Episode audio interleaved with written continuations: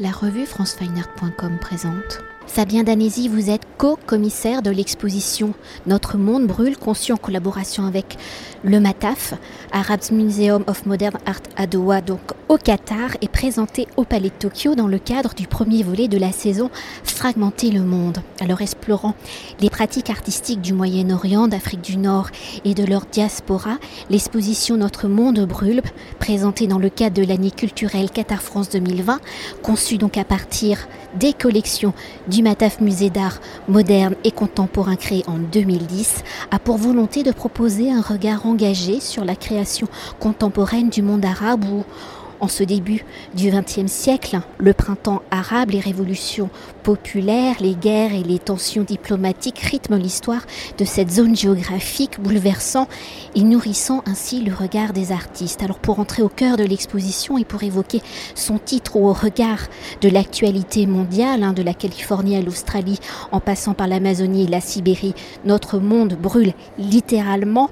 Le feu par l'immolation d'un jeune vendeur ambulant de fruits et légumes Sidi en Tunisie et donc le point de départ ce fameux 17 décembre 2010 du printemps arabe.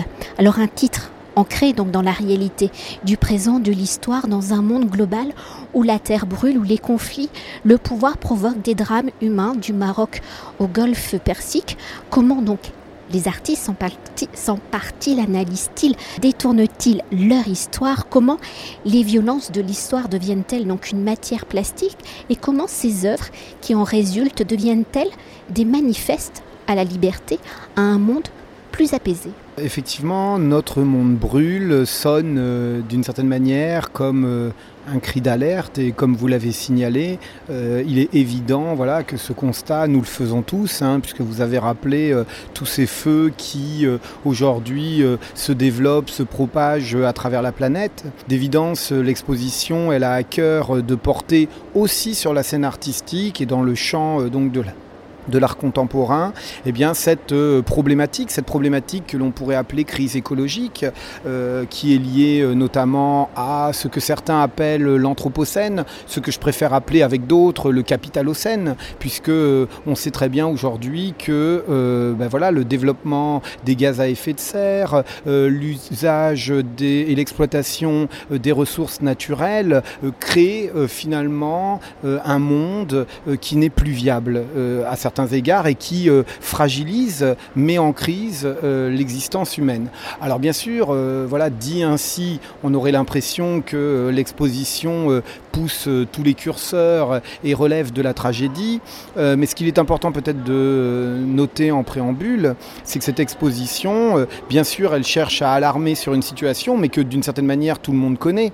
Et ça, c'est le rôle d'une certaine façon de l'information, des scientifiques.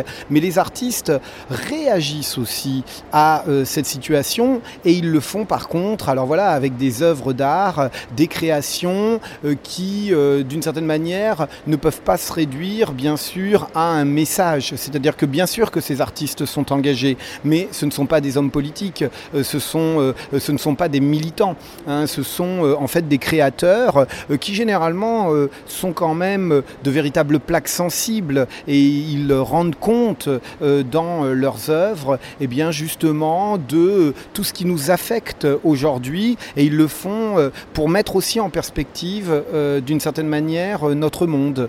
Donc avec Abdella Karoum, le directeur du MATAF, nous avons choisi de structurer l'exposition à partir finalement de trois crises, une crise écologique, une crise politique et sociale et une crise finalement également de l'histoire.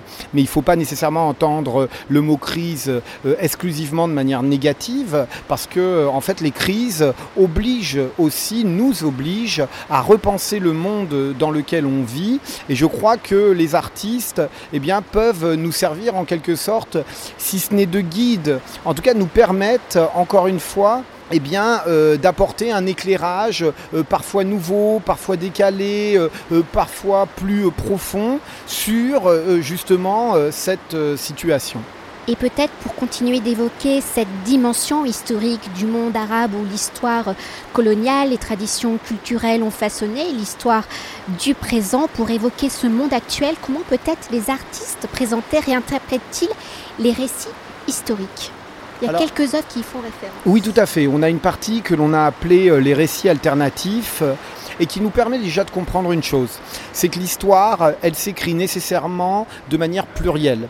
Elle s'écrit de manière plurielle et euh, à certains égards, je pense que l'histoire, voilà, n'est pas un simple grand récit universel. Au contraire, euh, l'histoire, c'est une démultiplication des voix, c'est euh, rappeler aussi, voilà, des pans entiers de récits qui ont été rendus invisibles, qui ne sont pas, qui sont en dehors des discours officiels. Je pourrais prendre euh, quelques exemples, notamment euh, ben, Mustapha Akrim, qui est un artiste qu'on retrouve plusieurs fois dans l'exposition, qui est un artiste marocain euh, qui a réalisé cette vaste installation dans le pipe qui a pour titre Histoire plus que parfaite. Alors aujourd'hui, à l'heure où je vous parle, l'œuvre peut paraître un peu déceptive parce que vous avez juste voilà, une structure de chantier et un mur blanc. Mais ce qu'il faut savoir, c'est qu'en fait, Mustapha Akrim a placé dans euh, ce mur euh, sous euh, l'enduit. En fait, il a, il a placé en deux couches près de 70 photos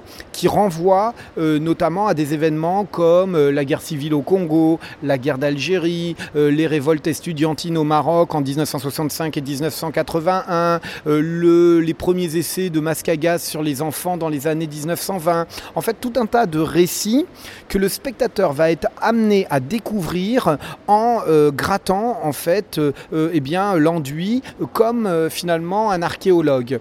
Et euh, cette œuvre, elle est emblématique pour moi de l'idée que l'histoire, c'est un processus d'excavation d'une certaine manière, et un processus qui demande justement l'action du peuple. Hein, parce qu'on sait très bien que ben voilà, il y a euh, de nombreuses histoires et de nombreux récits qui ne nous sont pas donnés ouvertement et qu'il va falloir aller chercher. De la même manière, on pourrait citer une autre artiste turque, Asli Chavuzoglu, euh, qui propose en 22 panneaux euh, en fresque eh bien, euh, l'ample récit du lapis lazuli. Et le lapis lazuli, c'est bien sûr ce matériau, ce premier, cette, ce bleu naturel hein, que l'on connaît tous, qui a joué un rôle prépondérant dans l'histoire de l'art. Mais ce qui a intéressé en fait Asli Chavuzoglu, ben, c'est que euh, en fait euh, le site d'extraction le plus important de lapis lazuli se trouve dans le nord de l'Afghanistan et en fait ce site a servi notamment il y a quelques années à financer les talibans. Donc tout à coup l'histoire devient beaucoup plus complexe parce que euh, on voit que ben voilà le bleu du manteau de la Vierge eh bien il prend une toute autre tournure, prend tout à coup une autre signification au regard justement de cette histoire contemporaine. Et donc énormément d'œuvres comme ça qui cherchent effectivement, encore une fois, à rendre compte eh bien, de ce que l'on pourrait appeler la complexité du monde contemporain. Et bien sûr, cette complexité, elle n'a pas pour but de nous laisser tétaniser, mais justement de nous donner la possibilité peut-être d'agir euh, voilà, en conscience et de chercher eh bien, à avoir une prise sur, encore une fois, ce monde. Alors bien sûr, dont la dimension comme ça euh, globale parfois euh, peut nous laisser un peu sur le côté. Hein. mais justement, les artistes, depuis euh, euh, le lieu où ils parlent, eh bien, nous invitent au contraire voilà, à nous saisir euh, de toutes ces réalités et à créer comme ça bah, des images qui peuvent être poétiques, drôles, dures, mais nous invitent surtout voilà, aussi à prendre peut-être de la distance par rapport à ce qu'on nous impose. Et peut-être pour évoquer, on l'a déjà un peu évoqué d'ailleurs, les singularités des écritures plastiques de cette scène contemporaine du monde arabe quelle est cette fameuse histoire, le récit de Notre monde brûle? Comment avez-vous justement articulé l'exposition? Vous l'avez dit précédemment, et pour mieux appréhender les préoccupations des artistes, peut-on s'attarder sur quelques œuvres présentées? Alors, euh, effectivement, l'exposition, c'est 30 artistes, 35 si on compte le cycle de projection qui aura lieu à la fin du mois d'avril. Donc, euh, euh, il est évident que nous n'avons pas choisi les œuvres en fonction d'un médium. Hein. On trouve de la vidéo, de la photo, de l'installation, de la peinture. Ça, c'est somme toute classique. Je précise juste qu'il ne s'agit pas d'une exposition qui présente exclusivement des artistes du Golfe arabique ou de l'Afrique du Nord, voire même de la diaspora. Hein. On a par exemple un artiste français comme Fabrice Hibert, a un artiste catalan comme Oriol Villanova, on a un artiste comme Francis Alice, belge vivant à Mexico. Donc effectivement, ce n'est jamais bien sûr une question de, nationalité. Hein. il est évident que notre monde brûle parle peut-être depuis le Golfe arabique, depuis la collection donc du Mataf, hein, le musée arabe d'art moderne comme vous l'avez dit, mais c'est vrai que l'ambition était bien sûr d'élargir le point de vue et de ne pas se réduire à une zone géographique, ce qui aujourd'hui n'aurait pas vraiment sens hein, au regard des déplacements de population. Ben, il suffit par exemple de voir justement l'œuvre de Francis Alice là que je viens de convoquer, que nous montre Francis Alice. Donc euh, on a une table en fait militaire, hein, euh, avec des cartes comme des cartes d'état-major euh, qui sont présentées au public. Mais en fait, si vous approchez de ces cartes, euh, qui sont des peintures à l'huile, vous allez vous rendre compte que en lieu et place de territoires existants, ben, vous allez trouver des mots qui se confrontent l'un l'autre. Us, them, known, unknown, voilà, in, out. Et en fait, tout, toutes ces, tous ces mots créent comme ça une sorte d'opposition dialectique qui, bien sûr, prend en charge eh bien, euh, la question des migrations. Hein. et on voit à travers cette œuvre ben, comment, par exemple, euh, Francis Alice nous invite peut-être à sortir du carcan des frontières, à sortir justement euh, de la nécessité que tout soit défini pour peut-être appréhender une réalité plus mobile, plus ambiguë, voilà, plus ambivalente aussi. Alors, effectivement, l'exposition est structurée comme ça, comme je vous l'ai dit, autour de trois crises. Hein. et euh, c'est vrai que, alors il y a quatre chapitres, hein, puisqu'on a un peu conçu euh, les espaces d'exposition comme des chapitres de livres. Donc vous en avez un très euh, large qui concerne en gros les identités, c'est la question de être au monde. Vous en avez un, on en a déjà parlé sur qui concerne les récits alternatifs.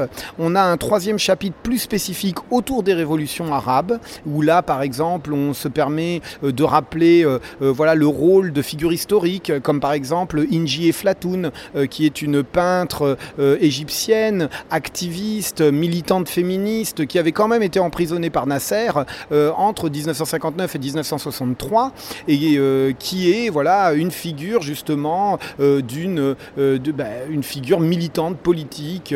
et on met en fait en lien, on fait écho à la figure de Inji Eflatoun à travers une autre artiste égyptienne euh, qui s'appelle Amal Kenawi. Amel Kenawi, dont on, montre, dont on montre aussi deux œuvres euh, dans l'exposition, et notamment une installation euh, imposante qui reprend les architectures des quartiers populaires du Caire, sauf que les murs de cette architecture sont réalisés notamment à travers des bonbonnes de gaz. Et en fait, il faut savoir que cette œuvre, elle a été réalisée euh, donc par Amal Kenawi en 2010, c'est-à-dire un an avant justement la destitution de Hosni Moubarak. C'est-à-dire que, bien sûr, on n'est peut-être plus dans une logique d'avant-garde, mais il est clair qu'il y a encore des artistes qui sont capables d'anticiper des situations politiques et sociales. Et c'est le cas avec Amal Kenawi, qui justement voilà, euh, montrait comment finalement euh, ben, la population égyptienne était euh, en passe, voilà, était dans une situation qui était une situation prompte à dynamiter en quelque sorte les cadres, voilà, les cadres sociétaux et culturels. Merci. Merci à vous. Cet entretien a été réalisé par franceweiner.com.